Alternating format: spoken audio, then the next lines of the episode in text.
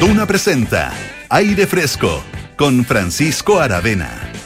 Auspicio de En la Universidad San Sebastián, la educación es nuestra respuesta. Y descubre todo lo que Red Dávila puede hacer por tu salud. Duna, sonidos de tu mundo. Muy buenas tardes, ¿cómo están? Son las 6 de la tarde con un minuto comienza aire fresco aquí en Duna 89.7 en su formación de verano, si se quiere. Pero el polo no es que esté de vacaciones, ¿ah? Es que vuelve mañana el polo, para que no se preocupen tampoco y no nos dejen. Em, el polo estuvo el fin de semana em, em, corriendo la. corriendo, compitiendo en la triatlón de. el triatlón de Pucón. Oye, pero si este no es, no es, de los que sale a correr la vuelta a la manzana, No, otra cosa. Otra cosa. Triatlón, compadre. Sí, po. Si hacer deporte se hace en serio, dice el polo. En fin, admirable. Y bueno, hoy día me imagino que estará mm, haciéndose algún tipo de masaje, recuperación muscular, em, elongación. Y bueno, tiene que volver a Santiago también. Pero mañana ya estará de vuelta Polo Ramírez aquí en su, en su feudo el aire fresco. Nos escuchan el 89.7 de la frecuencia modulada en Santiago, el 104.1 FM en Valparaíso, el 90.1 de la frecuencia modulada en Concepción y en el 99.7 FM sentados frente al mar en Puerto Montt y sus zonas aledañas. Por cierto, Puerto Varas, no sé si a, Frutillar yo creo que alcanzamos a llegar. Eh, oye, me llegó un, un video, un, un asalto hoy día en Frutillar, en la oficina de correo. Pistolito, ¿qué tal? En fin, nos escuchan también eh, en vivo a través no solamente de nuestros diales que les acabo de comentar, sino que también en el canal 665 de BTR, en nuestra app de Radio Duna y por supuesto en duna.cl, donde también hay señal, no sé si hay señal de streaming, no me estoy viendo. ¿Está Lucho Cruces? Manifiéstate. No, no sé. No lo veo, pero quizás esté. Eh, de todas maneras, no se los recomiendo. No por el trabajo de Lucho Cruces, sino que para qué va a poner video. Eh, bueno, en fin volvamos a la radio, ¿ah? Vieja escuela. Sí, la radio, cuando era solo una voz y no, uno no tenía que preocuparse de que hubiera camaritas y cosas. Em, y también les estaba comentando que nuestros contenidos, como todos los programas de Duna, quedan en formato de podcast, es decir, envasaditos para que los escuche todas las veces que quiera, cuantas veces quiera, a la hora que quiera, a través de las principales plataformas de podcast y también en duna.cl. Comenzamos con algo de mm, información. Bueno, todo el mundo hoy día comentando el tema de los globos de oro. En ese, en ese área de información, por supuesto. Gran, gran, ganador Succession, la gran serie de HBO. Mm, eh, gran ganador también eh, Oppenheimer, en términos de, cine. Se decía que em, Barbie no le fue tan bien. En fin, eh, tuvimos ahí ¿ah? un momento chauvinista cuando cuando Kieran Culkin, el ganador de mejor actor de reparto en eh, serie dramática por Succession, no sé si es reparto principal ahora, bueno, la Paula me, va, a venir a corregir en este minuto, em, le, tiró así como una talla a, Pedro Pascal por, por haberle ganado, ¿cierto? Pedro Pascal estaba nominado por, el, por la serie The Last of Us.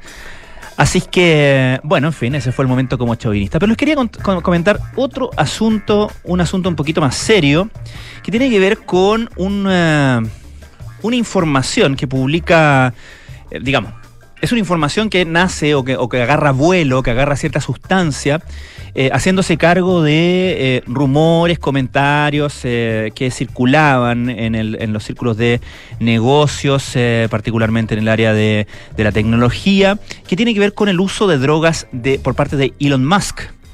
¿Por qué? Porque resulta que em, se, ya saben que Elon Musk es un tipo bastante liberal, bastante además eh, de fachatado en el sentido que no anda preocupado de lo que piensa el resto. Y bueno, hace, hace varios años ya, varios años, estuvo en un podcast, en el podcast de, Joe Rogan. Em, y bueno, como eh, fue, una, un acto bastante provocador, encendió un, cigarro de marihuana, un pito de marihuana, se lo fumó, en fin, y esa foto quedó como para la, para la posteridad. Fue como un gran momento. En el podcast, que es un video podcast, el de, el de Joe Rogan, probablemente el más exitoso del mundo. y bueno, resulta que eh, pero eso no fue todo, digamos. El tema es que eh, se han repetido muchísimas historias eh, sobre el uso eh, recreativo de Elon Musk de drogas, no solamente la marihuana, sino también cocaína, LSD, hongos psicodélicos, em, en distintas, qué sé yo, manifestaciones, fiestas. Eh, ha hablado también de uso de ketamina con receta, dice, pero también hay anécdotas de que Musk ha tomado esa droga, eh, la ketamina, de forma recreativa. y bueno, junto con esto, que, que podría, digamos, no ser materia de, nuestra o, del, o del interés de mucha gente, bueno, resulta que el problema es cuando empiezan a relacionar este supuesto uso de drogas eh, con con sus acciones, acciones que en determinados contextos, en determinadas situaciones, comprometen eh, el capital de sus, eh, de sus accionistas. Por ejemplo, se cuenta que en 2017 llegó una hora tarde a una reunión en SpaceX, y llegó hablando así como medio Iquique glorioso. ¿eh? Y resulta que otro ejecutivo tuvo que tomar el control y, hablar, y seguir hablando él en la, en la presentación. Em, y bueno, y así se, se, se, em, empiezan a, circular la historia. Bueno, la NASA, a propósito de, esa, de ese famoso pito de marihuana que se fumó en el podcast de Joe Rogan, empezó una investigación hace em, que durante tres años, digo, según el mismo Elon Musk escribió, escribió en X, ex Twitter, ya, ya sabemos, eh, dice, Después de esa bocanada con Rogan, acepté a petición de la NASA hacer tres años de pruebas de drogas aleatorias.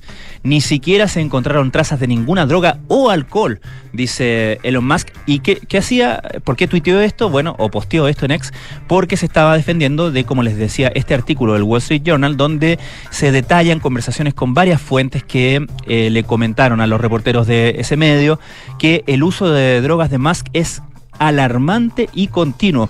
Algunos supuestamente teman que pueda, mm, que pueda causar em, eh, efectos si tiene algún tipo de crisis de salud. De partida ya el tema de SpaceX, que es, sabemos, una empresa privada, pero que eh, tiene su principal cliente es la NASA. Y la NASA tiene políticas muy estrictas respecto del el uso de drogas de eh, no solamente sus empleados, sino que también que, los empleados de sus contratistas. Entonces, por eso es que la NASA empezó una investigación tan exhaustiva para Em, para determinar, digamos, si este era efectivamente un problema. Em, también, además, se, ha especulado, no sé si se acordarán, pero hace varios años ya, también un poco cerca, creo recordar que fue cerca del, episodio del podcast de Joe Rogan, em, donde ha ido varias veces, por cierto, eh, Elon Musk. Ahí él tuiteó, eh, más o menos por esa época, tuiteó que eh, iba a sacar em, a Tesla, la compañía de autoeléctricos, le iba a sacar la bolsa. y luego no lo hizo y con eso alteró eh, fuertemente la valoración bursátil de, mm, de, la, mm, de la compañía y eso le valió no solamente una sanción o una investigación de la, de la eh, Secretaría encargada de eso, la SEC, ¿cierto? De la eh, Security Exchange Commission de Estados Unidos, el organismo federal que supervisa todo esto, sino que también una serie de medidas que se tuvieron que tomar en Tesla, entre otras cosas que Elon Musk saliera del cargo de CEO. Em, por, un, por un tiempo. Eh, bueno, ese fue el castigo, aparte de una onerosa multa que tuvo que, pagar por esa, esa, jugada en falso. Ya saben que en, los temas bursátiles un tuiteo o un posteo no, no, es inocente, digamos, según los efectos que provoca y según, eh, digamos, esos efectos, esas variaciones bursátiles pueden significar la, riqueza o la ruina de muchas personas, de muchos accionistas. Em, el uh, Wall Street Journal se mantiene en su artículo sobre el presunto eh, uso de drogas de Elon Musk. Eh, le preguntaron a un abogado que representa a Elon Musk, que se llama Alex Spiro, pero no, no, no, le respondió a, ni, a, ni, a, Wall Street Journal ni tampoco a Gizmodo, que es, el, es un medio especializado en noticias de ciencia y tecnología que recoge esta información. Así con Elon Musk que siempre, siempre da tema. Escuchemos a The Clash, esto se llama I Fought the Law.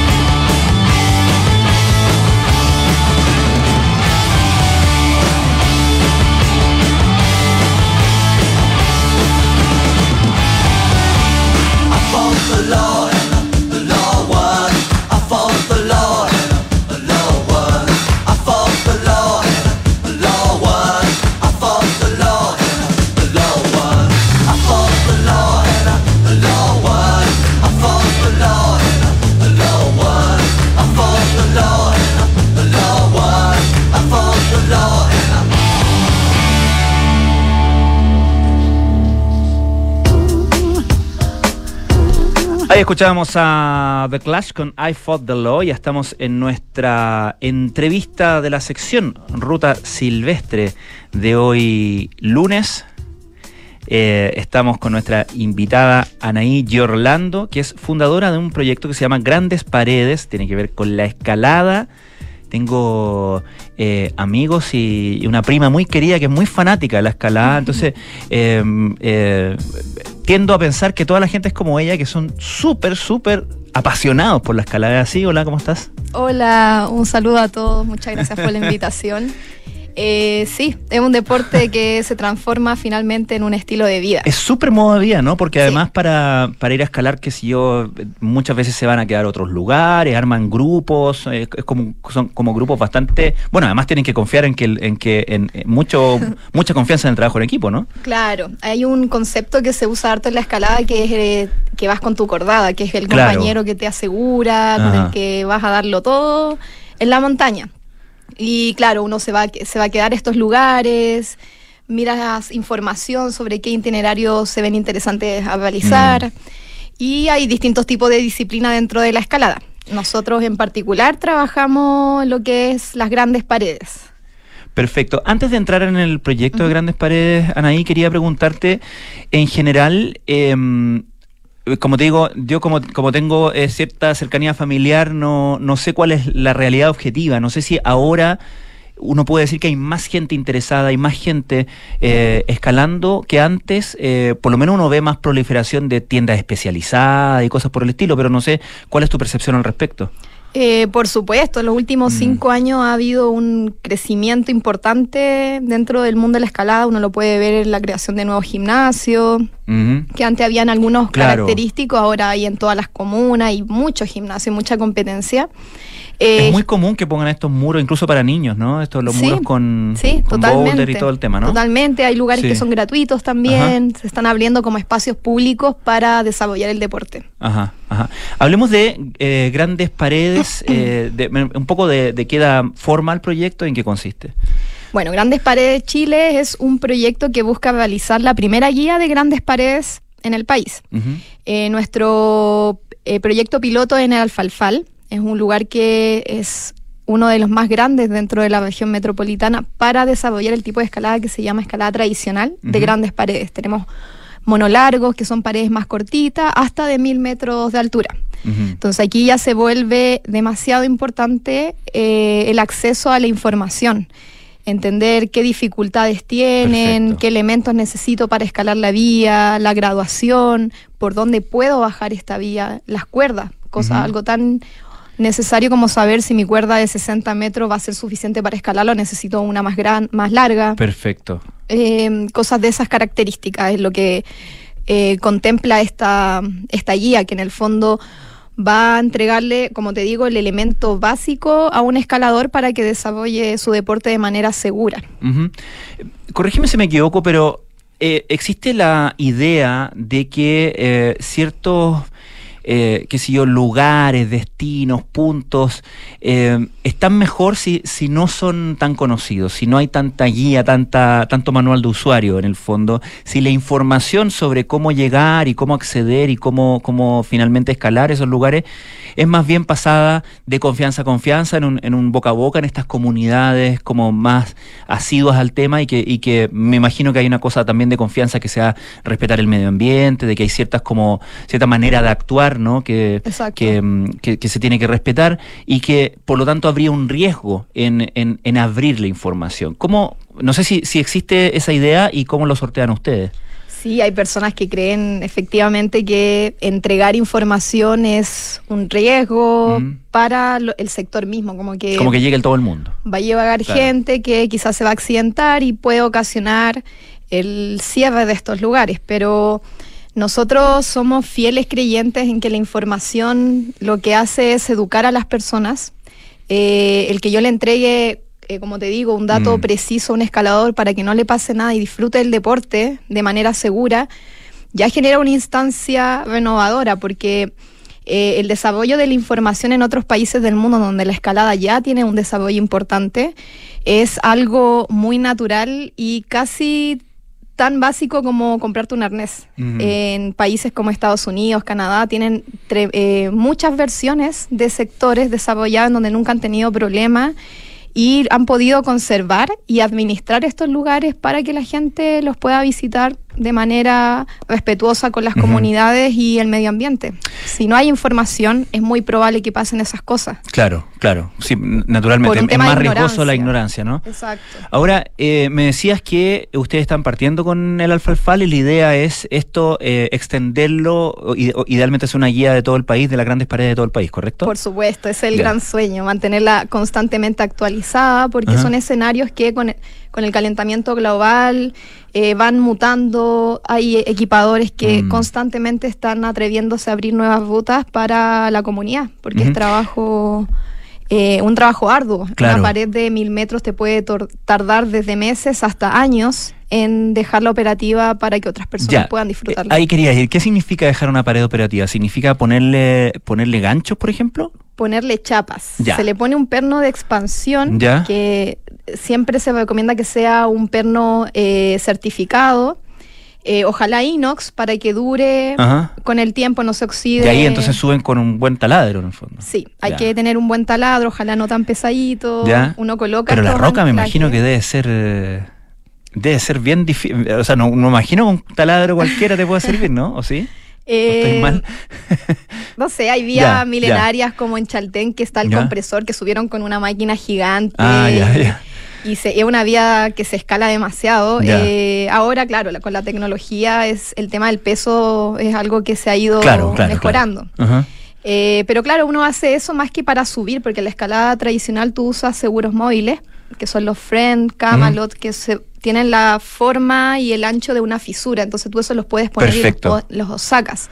Es como la escalada, podríamos decir, menos intervenida. Y eso eh, es de seguridad, es decir, tú vas escalando con las manos y los pies, pero si te llegas a caer, este eso te, frena, dependiendo del último punto donde lo pusiste. Entonces va muy ligado también a cómo el escalador hace uso de este material. Y luego están estas perforaciones que uno hace, que en el fondo es un material que va a quedar ahí para todos y es un descuelgue. En el fondo tú mm. bajas por ahí, pasas la cuerda y, y vas interconectando largos hacia abajo. Ya, ya que como te digo pueden ser de un largo de 30 metros a 35 largo en una pared de 1500 metros. ¿Y todo esto es trabajo de, eh, de aficionados a esto que lo hacen eh, voluntariamente o no? Sí, sí. Por eso con este proyecto también buscamos un poco honrar a todos nuestros...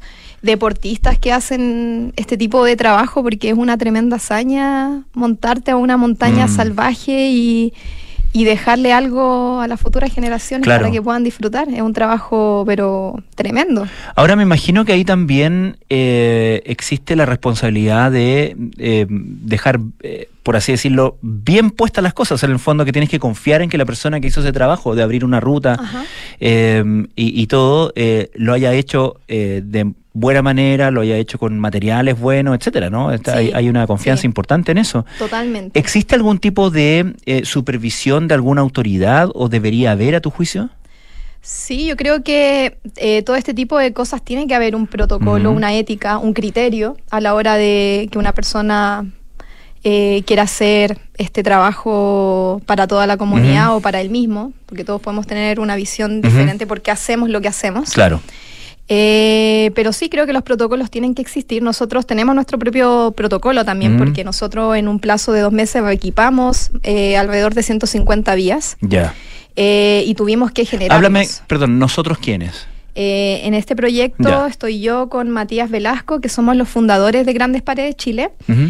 con nosotros está trabajando Christopher Hoffler, que está encargado del área del proyecto respecto a los números y Alexis Rojas, que es el deportista que está conmigo en terreno, donde realizamos este trabajo de mantención y habilitación eh, de este eh, material que alguien más puso. Perfecto. En el fondo son vías que son de los años 70, 80 en el ah, alfalfal.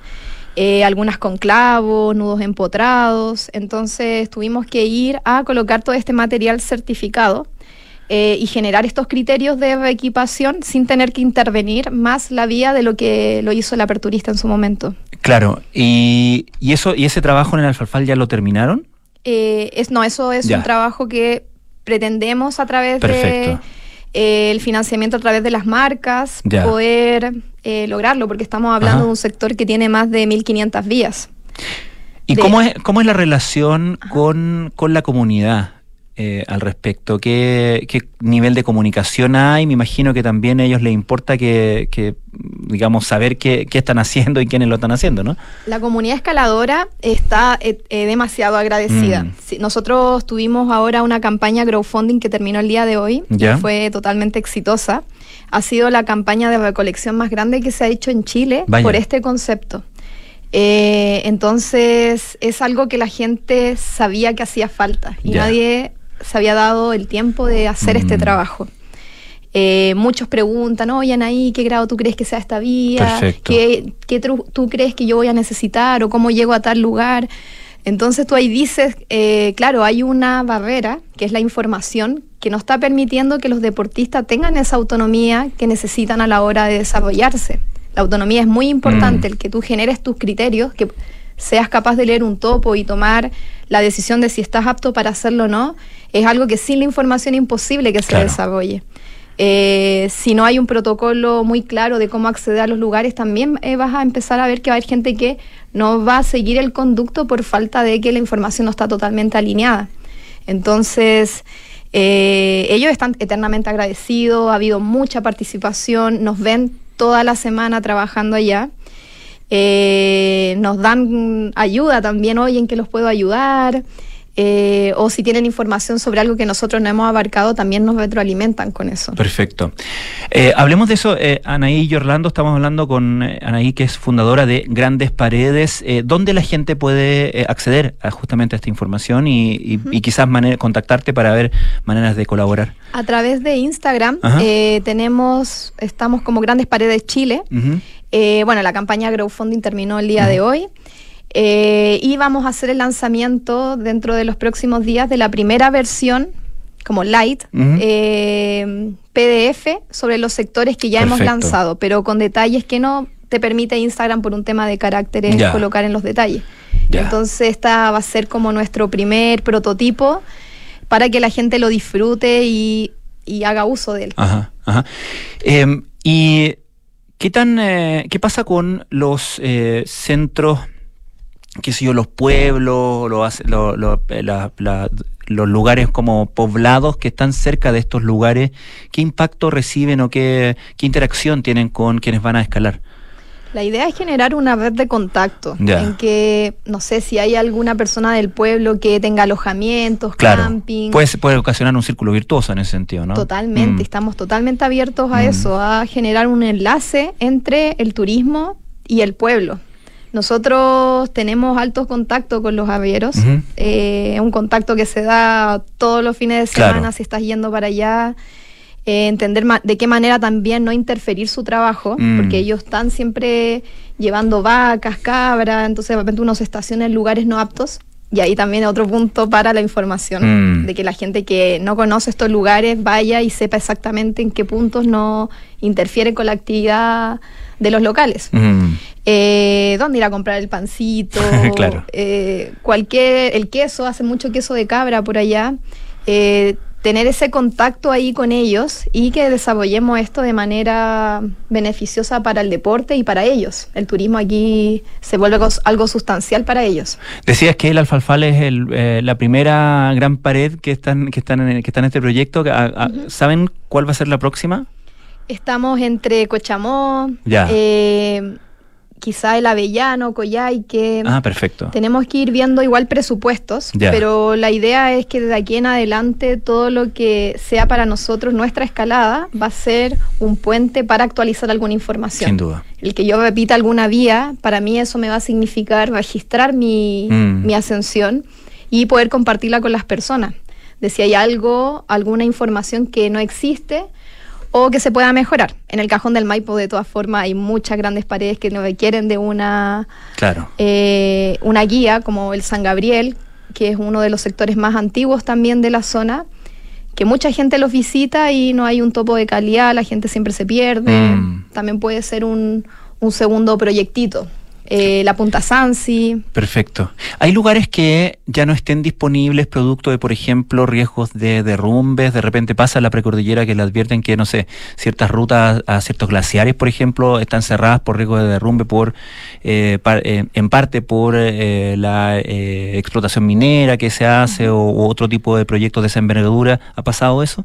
Actualmente en el alfalfal ya el permiso está suspendido. Ya. Ahora no se puede ir por lo menos hasta febrero. Eh, como tuvimos un invierno muy abundante en cuanto a nieve, eh, los deshielos están power. Ya. Entonces el río tiene una crecida importante. Si bien no está propiamente tal en el sector de escalada, es un poco más arriba. Entonces mm. ellos por seguridad prefieren inhabilitar los permisos. Claro, ahí también la información es crucial, ¿no? Exacto, mm. exacto. Entonces, nosotros somos ese canal para informar y que la gente no llegue allá y se dé cuenta que no están Sin duda. dejando pasar a la gente. Sin duda. Anaí Yorlando, perdóname, fundadora del proyecto Grandes Paredes, ya saben, en Instagram es Grandes Paredes Chile. Muchísimas gracias, Anaí, por, eh, por venir a visitarnos. Muchas gracias. Nosotros nos vamos a una pausa eh, antes les quiero decir que descubre por qué Red Dávila es la mejor opción para cuidar tu salud. Si eres FONASA o ISAPRE, accede a la mejor atención médica en sus cinco sucursales con cobertura en todas las especialidades. Además, los seguros Dávila Contigo ofrecen diferentes productos para entregarte la protección que tú y tu familia necesitan. Red Dávila es calidad a tu alcance. Vamos a la pausa y seguimos con más aire fresco.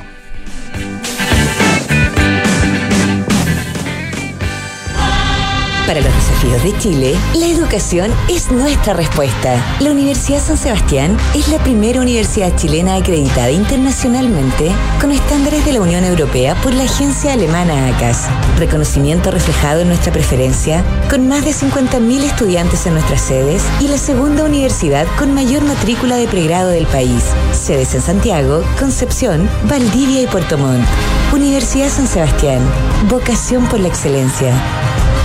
Descubrí que Red Dávila me cuida en cada etapa de la vida y cuando más lo necesito, porque además de ser una red de clínicas y centros médicos, es la mejor red privada en GES y tiene seguros de salud para estar siempre protegida. Sin importar si estoy en FONASA o ISAPRE, Red Dávila es para mí. Descubre tú también todo lo que Red Dávila puede hacer por tu salud. Reserva tu hora en dávila.cl. Dávila, calidad a tu alcance. Para comunicar Congreso Futuro 2024, le pedimos a una inteligencia artificial que nos hiciera esta frase radial. Hola, apasionados de la tecnología. En Claro estamos a la vanguardia en innovación. Por eso queremos invitarte este 15 de enero a sintonizar Congreso Futuro en el canal 549 HD y 49 SD de Claro, donde podrás conocer el mundo de la inteligencia artificial a través de los más importantes líderes de la industria. No te lo pierdas y sé parte de la evolución tecnológica. Seamos claro.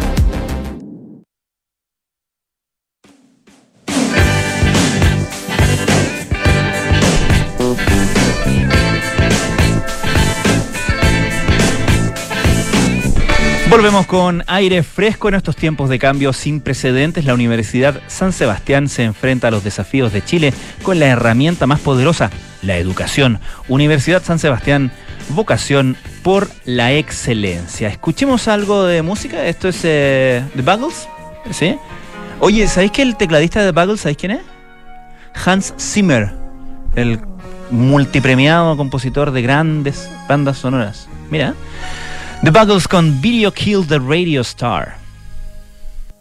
I heard you on the wireless back in 52, lying awake intently tuning in on you. If I was young, it didn't stop you coming through.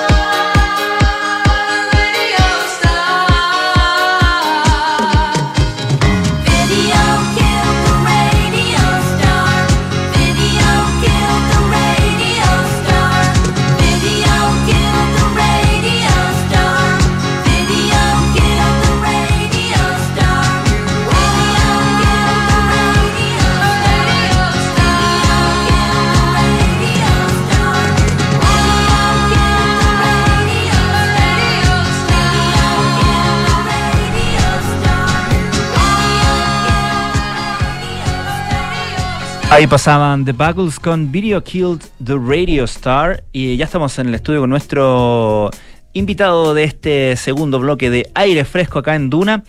Estamos con Bernardo Serrano, creador del Festival Coctelera, un festival que se va a realizar en su versión de este año este miércoles y jueves en la ciudad empresarial. Es la novena versión del festival La Coctelera y la verdad es que si uno se mete a la página, a la coctelerafestival.cl, eh, entre que dan ganas de ponerse contento y, y, derechamente ir, porque hay harto panorama, hay food trucks, hay torneos de bartenders, hay además música en vivo, va a tocar eh, Jepe el día miércoles, van a tocar una banda tributo de los fabulosos Cadillacs que se llama Vasos Vacíos y va a estar, van a estar también algunos chicos de School of Rock. ¿Cómo estás, Bernardo? Muy bien, muchas gracias por la invitación y por la explicación. Yo creo que ya está todo dicho. bueno, que te vaya bien. No. Muchas gracias. no. Bernardo, cuéntame de, de, primero el origen de este, de este evento. Mira, el origen del evento, eh, un poco lo, el lema que nos motiva hasta hoy fue generar cultura en coctelería y consumo consciente en todo Chile, ojalá. decía yo que esta es la novena versión del festival sí. eh, La Coctelera. ¿Cómo ha cambiado tu juicio la coctelería en estos nueve años? Eh, ha sido a, a, fácil de, de ver a, a, vista de todos que ha sido una evolución súper potente. O sea, nosotros cuando partimos hace 10 años, porque uh -huh. hubo una interrupción, estaríamos celebrando el día si no fuera por Me imagino, por la COVID, pandemia, ¿no? Por nuestro claro. amigo COVID. Eh, hace 10 años la coctelería era muy incipiente, o sea, el, yo siempre digo que mi, mi, mejor expresión era que el mojito era con todavía el cucharón de, de azúcar flor claro. y, y, hoy en día eso ya ha pasado unos siropes y cosas más claro. elaboradas y qué sé yo, y eso, y eso marca un poco mucho la tendencia del, de la coctelería en los últimos 10 años. Claro, hay más productos también, ¿no? Hay más en los propios supermercados incluso hay mucho más variedad de de ingredientes. Por supuesto, ahora, el, ahora ya no siquiera se llaman ingredientes, se llaman botánicos. Ah, tienes toda la razón, pido disculpas. Oye, eh, Bernardo, el, eh, y desde el principio eh, fue este el esquema con, con, música, con comida, ¿cómo fue armándose sí, el, sí, el siempre era la idea como eh, nos llamamos festival y la, la, el al principio buscamos el tema palabra y la, la, el origen de la palabra en el fondo es de música, entonces uh -huh. era para nosotros obligatorio tener música, pero la gran exhibición y la gran presentación que hacemos es una presentación de coctelería. Perfecto. O sea, lo, los cierres son como el broche de oro de cada día, el primer día, como tú bien dijiste, el miércoles 10 GP y el jueves 11 el tributo a los fabulosos Kylax, son el broche del cierre del día, pero durante el día sucede lo más importante para nosotros, que es el torneo de equipos de bartender, que es un torneo de improvisación bien, bien entretenido, bien dinámico, que, que hemos ido ahí desarrollando en estos nueve años. Hablemos de eso. ¿Quiénes compiten ahí? Compiten 32 bartenders de la escena nacional en equipos de dos o tres personas. Eh, bueno, son 31, entonces hay un equipo de dos y el resto son de tres. ¿Cómo, cómo llegaron, llegaron esos, hacemos unas seleccionados? Hacemos unas convocatorias, recorremos ya. hartas barras, pero igual hoy en día estamos jugando algo nuevo que es que entre ellos se junten para hacer equipos de barra. Entonces eh, ha sido como distinta la selección, ha sido como una selección más, más digital hoy en día. Ya. Eh, pero que ha sido igualmente entretenida. Llegan buenos equipos, llegan eh, bartenders de, bar, de restaurantes rec reconocidos del, de, del medio. Entonces es un buen torneo sin duda que de alto nivel. ¿Y los que compiten son los bartenders que de repente son dos de distintos restaurantes? Ajá. Ya, sí, o sea, sí. no es que uno vea al restaurante tanto contra el restaurante sí. tanto. No, no, no ya. ha sido solo eso. Yo creo que va a ir evolucionando un poquitito hacia eso, sin duda.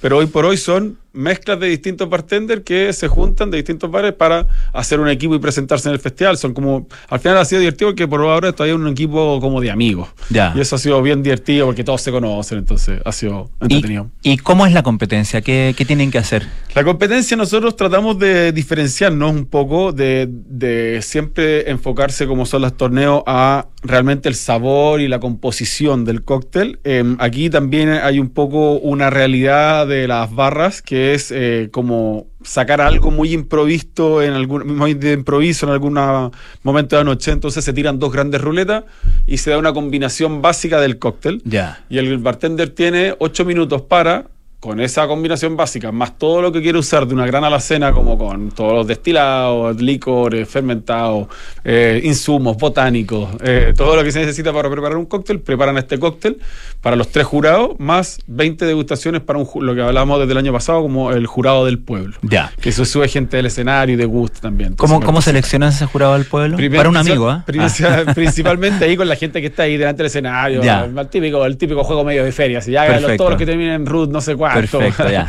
y ya. se arma una cuestión para que sea también súper imparcial. Eh, ellos, el, público representa un 10% del voto final y el resto lo tiene el jurado principal. ¿Quién es el jurado principal?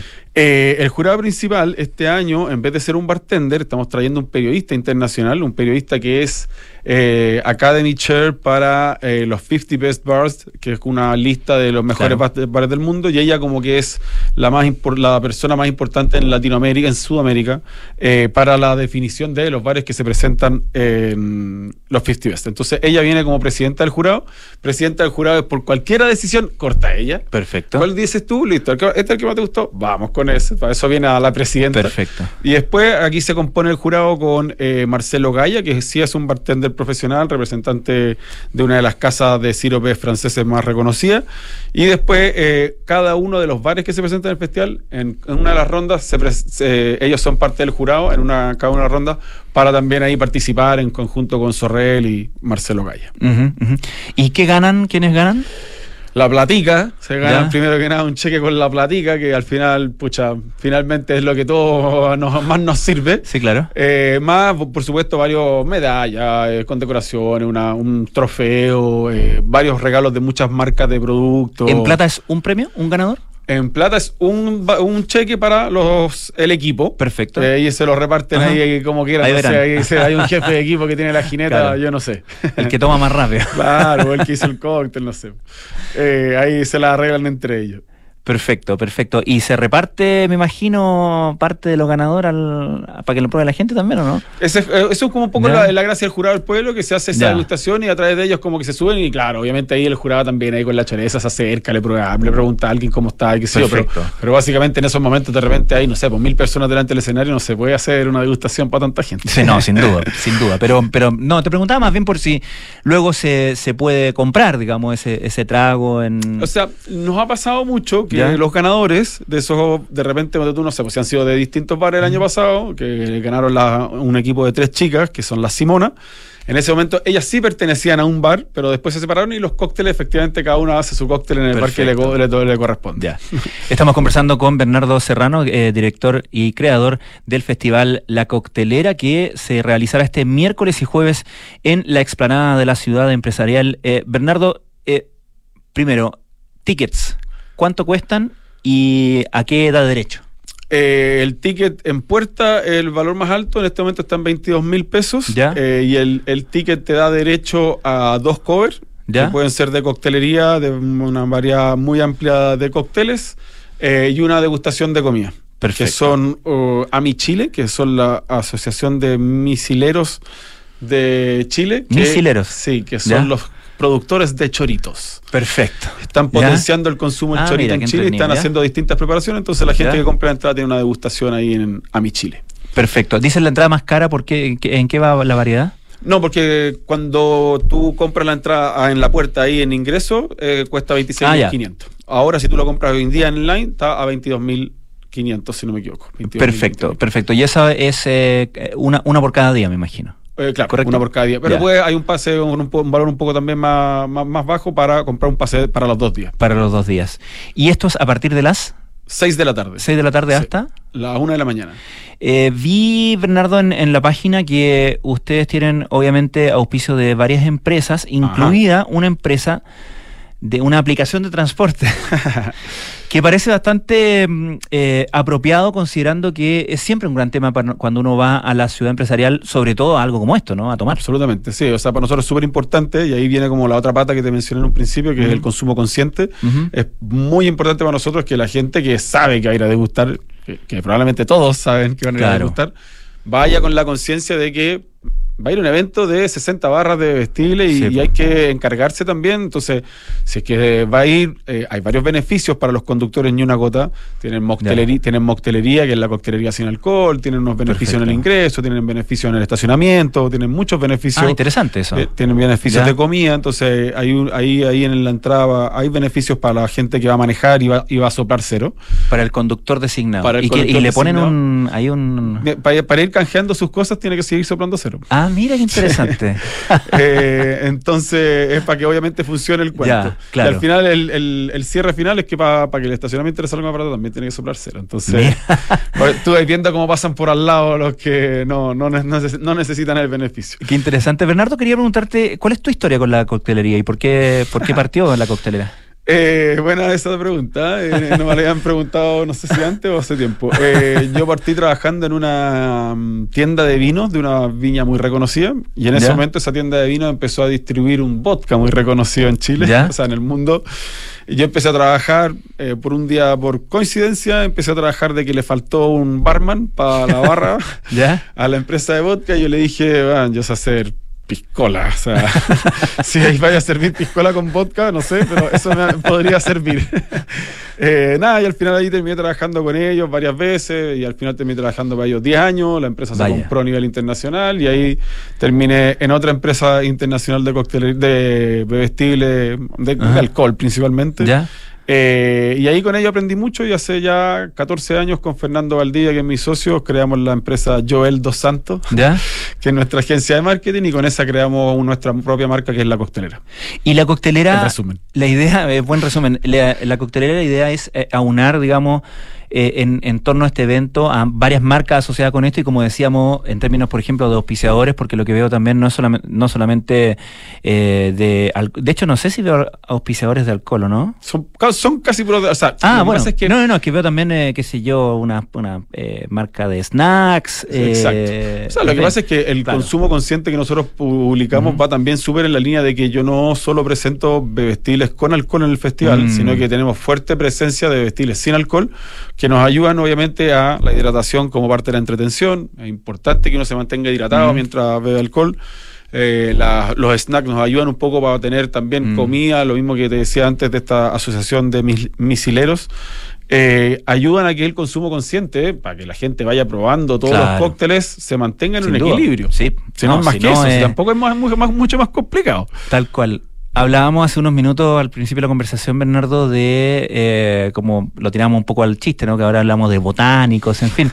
Eh, pero te quería preguntar, ¿cuál es, a tu juicio, la mm, hoy día como el cóctel o el trago más con más, más de moda hoy día o más, Pucha, más hot? es imposible no mencionar al querido Negroni, está, que está muy en boca y efectivamente es como es como justamente el primer paso como de una, de una coctelería. Yo encuentro como ya asumir que el Negroni es un cóctel muy tomado y consumido, eh, se, se asume que ya hay una coctelería en ese. Y a pesar de que el cóctel Negroni es muy fácil de preparar, eh, como que ¿Cómo? entrega un un- una, una- una suerte como de nivel de coctelería. El Negroni es súper fácil, son tres partes iguales.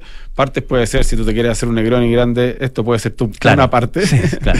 Pero lo normal es que uno ocupa el jigger, que Ajá. tiene como este medidor, entonces tú ocupas una parte y es una parte de vermú rojo, que es como un poco más dulce, un vino fortificado un poco más dulce. Después ocupas una parte de gin y una parte de eh, un amargo, que el más clásico es el más clásico, el rojo típico, y con Ya. eso tú construyes en tres partes el Negroni. Ajá, ajá. Y, Y para ahora, para el verano, yo te diría que el Moscow Mule, que ya, desde, Claro. que, desde que ahí nuestro querido Bad Bunny lo puso Sí. en la música, ya se disparó y era efectivamente un cóctel muy rico, muy fresquito, muy veraniego. Y es muy importante el, el jarrito de cobre. El jarrito de cobre te mantiene frío de verdad, Ya. eso es real. O sea, el frío que te mantiene el jarrito de cobre se, se valora, Ajá. pero te lo podías hacer donde queráis. Sí, claro. Por supuesto. si, si llegaste tarde al carrete, la tacita de, de, de loza también sirve. Oye, y tú como conocedor del tema, ¿qué es lo, no sé si la costumbre o, lo, o, lo- la acción que puede hacer un, un barman eh, que más te altera, que más te saca de quicio? Que, que Eh, más en cuenta que está mal hecha la pega en el fondo. Eh, O sea, no echarle mucho hielo. La- o sea, que tu cóctel no llegue frío. Porque un cóctel frío, bueno, hay algunos cócteles que obviamente son cócteles que se sirven más, más calientes o cócteles con café, qué sé yo. Pero un cóctel tibio, eh, maldito. No, Oye, ¿y la, la pirueta, el malabarismo es necesario? El flair. ¿Eso? sí? El flair es, es una forma entretenida de hacerte un servicio. Es como que, no sé, pues cuando el chef dibuja tu plato y le pone una salsa como de una forma. Al final es, es una forma de hacer un servicio más llamativo, pero, pero es como una rama dis- o sea, que corre como bien separada en, en Ah. términos como de... Son dos técnicas distintas. Una técnica es la preparación y otra técnica es cómo tú El espectáculo. el- haces el espectáculo para prepararlo. Entonces se combinan, por supuesto, pero, pero también se separan como en concursos. Hay un concurso de... Eso te iba a preguntar, ¿no? Claro. E- ¿Eso no influye en este concurso, por ejemplo? No, pero Ya. siempre influye, ¿cachai? Por eso te digo, es, es que a, la que voy es que no hay una evaluación, no es que, ah, Claro. ok, te voy a poner Tantos 7 por tu flair, claro. Mm. pero al final cuando tú tenías al, pers- al personaje al que le ibas a servir el cóctel y haces esto, lo engatusas. le- Claro. Ya, ya te gusta el cóctel sin probarlo, ¿cachai? Exactamente. Bien, Bernardo Serrano, muchísimas gracias por acompañarnos hoy. Les repetimos, la coctelerafestival.cl, ahí está toda la información de este evento que se realiza el miércoles y jueves en la gran explanada de la ciudad empresarial. Eh, miércoles toca Jepe, el jueves tributo a los fabulosos Cadillac. Muchísimas gracias, Bernardo, por acompañarnos hoy. Gracias a ustedes por el espacio y por, ojalá, bueno, que vayan al festival, pues nos vemos allá, supongo. Sí, pues, que sed, que sed. Ya, ya me dio sed. Por los mocktails, por supuesto. No. Ya. Eh, vamos a escuchar a- algo de música. Escuchemos a Pet Boys. Esto se llama Always on My Mind.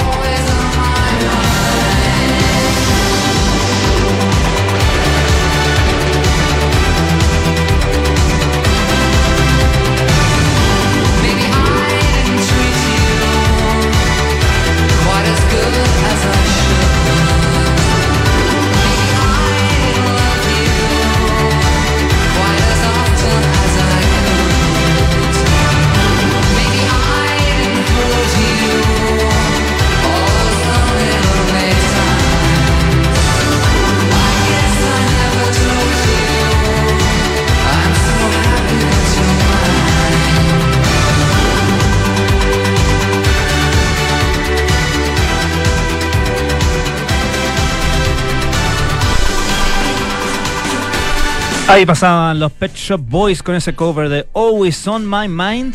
Nosotros dejamos hasta acá el aire fresco de día lunes. Ya llega a cartas notables con Bárbara Espejo, luego nada personal, hoy con Matías del Río y María José Soto. Luego a partir de las 20 horas, Terapia Chilensis con María José Ochea, Arturo Fontaine y Andrés Benítez. A las 21 horas, Sintonía Crónica Debut con Bárbara Espejo y este humilde servidor. Nos encontramos institucionalmente porque estará Polo Ramírez mañana ya de vuelta en su puesto de trabajo acá en aire fresco en el 89.7 Duna. Que les vaya muy bien, que tengan muy buenas tardes.